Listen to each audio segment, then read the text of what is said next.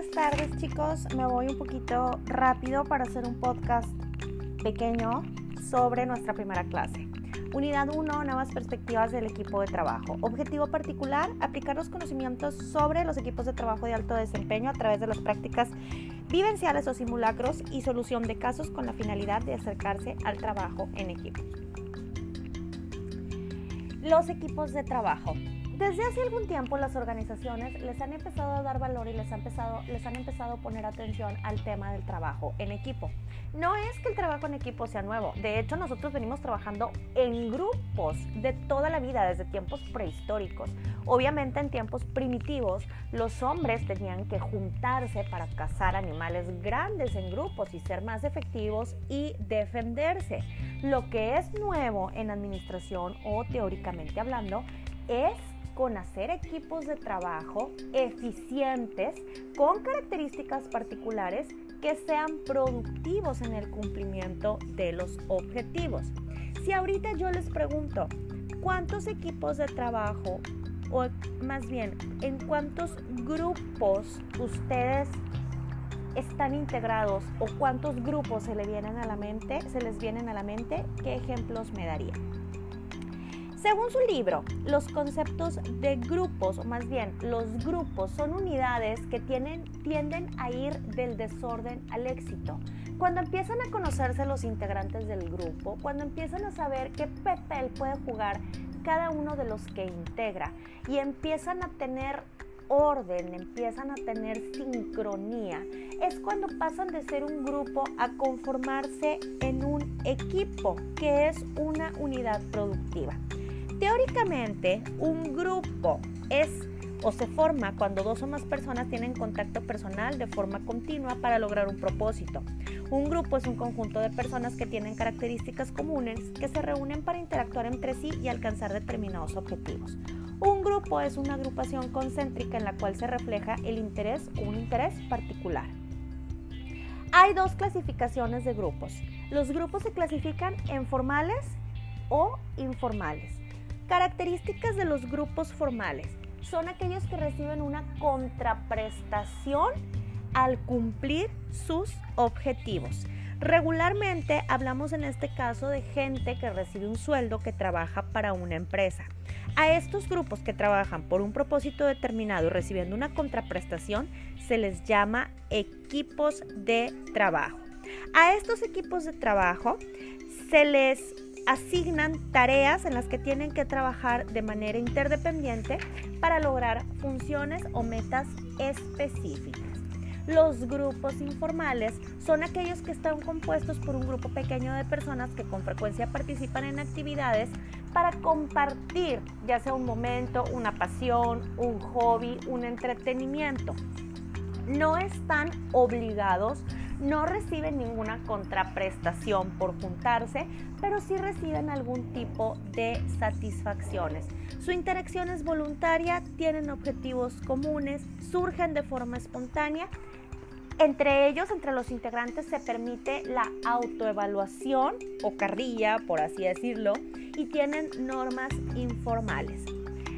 En el siguiente punto, se trata de que ustedes me hablen de cinco ejemplos de grupos formales que conozcan y o a los que pertenezcan y cinco grupos informales que conozcan y o a los que pertenezcan. Ejemplo de grupos informales. Grupo informal. El equipo de fútbol soccer Los Gigantes del Norte. Se juntan con sus amigos de la primaria, van y juegan una vez cada 10 días al campo de San Nicolás o una vez a la semana y han ganado algunas copas, han ganado algunos torneos. Son hombres de edades muy similares, se conocen de toda la vida y tienen como objetivo, tienen como fin el seguir avanzando en el torneo para seguirse viendo todos los sábados en la mañana o todos los domingos en la mañana. Entonces me van a poner cinco, nombre del grupo y las características. ¿Qué pasa con los grupos formales? ¿Qué pasa en los equipos de trabajo? A menudo ustedes se darán cuenta que aunque trabajan en una organización que tiene equipos de trabajo, no siempre logran ser los más eficientes, porque de repente uno le sacó la lengua al otro, uno le hizo cara, otros de plano no se caen, algunos sienten que ellos hacen todo el trabajo y que el jefe no hace nada, otros a veces sienten que el trabajo está mal repartido, otros que no, está, que no están aprovechando su talento, que pudieran dar para más, hay inconformidad, bueno, un sinfín de cosas que yo creo que todos alguna vez la hemos sentido en nuestra vida laboral. ¿Por qué suceden o por qué se da este clima laboral? Porque hay errores frecuentes que los líderes de las organizaciones llevan a cabo y que impiden el desarrollo correcto, el desarrollo óptimo o el máximo desarrollo de quienes forman parte de un equipo, generando un clima laboral inestable, individualista y por lo regular torna el ambiente deficiente. ¿Cuáles son estos errores? Pues primero, predomina el interés personal de alguien, lo regular es el líder, al del resto del grupo. Siguiente, los jefes tienden a ser egocéntricos y autócratas, reservándose casi toda la autoridad y sus propios intereses por encima de los del grupo. Siguiente, la falta de compromiso en los niveles jerárquicos inferiores. El jefe principal no delega autoridad ni, ni comparte responsabilidades. Siguiente, hay falta de conocimiento y claridad para determinar a quienes corresponde la toma de decisiones. Siguiente, falta de coordinación. La organización no funciona como un todo uniforme, sino como un cuerpo disgregado en donde cada quien va tirando para, para donde se le da la gana. Hay objetivos incompatibles. Más que objetivos incompatibles, yo aquí llamaría que es una falta de comunicación de los objetivos, donde los objetivos solamente son conocidos por el jefe y no tiene la capacidad de transmitírselos a quien está jerárquicamente debajo de él. Algunos elementos muestran resistencia a la autoridad o también puede haber una falta de claridad en descripción de puestos, manuales de organización y métodos de acción. Y hay escasa autonomía para los equipos no hay empoderamiento, el líder no les permite tomar decisiones y por lo tanto, pues este es uno de los factores más deprimentes porque uno cuando no le dan un poquito de poder, cuando no le dan un poquito de motivación, de responsabilidad, de tener más decisiones, siente que nunca va a crecer en la empresa, siente que siempre va a ser dependiente de alguien y pues te sientes bastante, bastante desmotivado. Les voy a poner un ejemplo.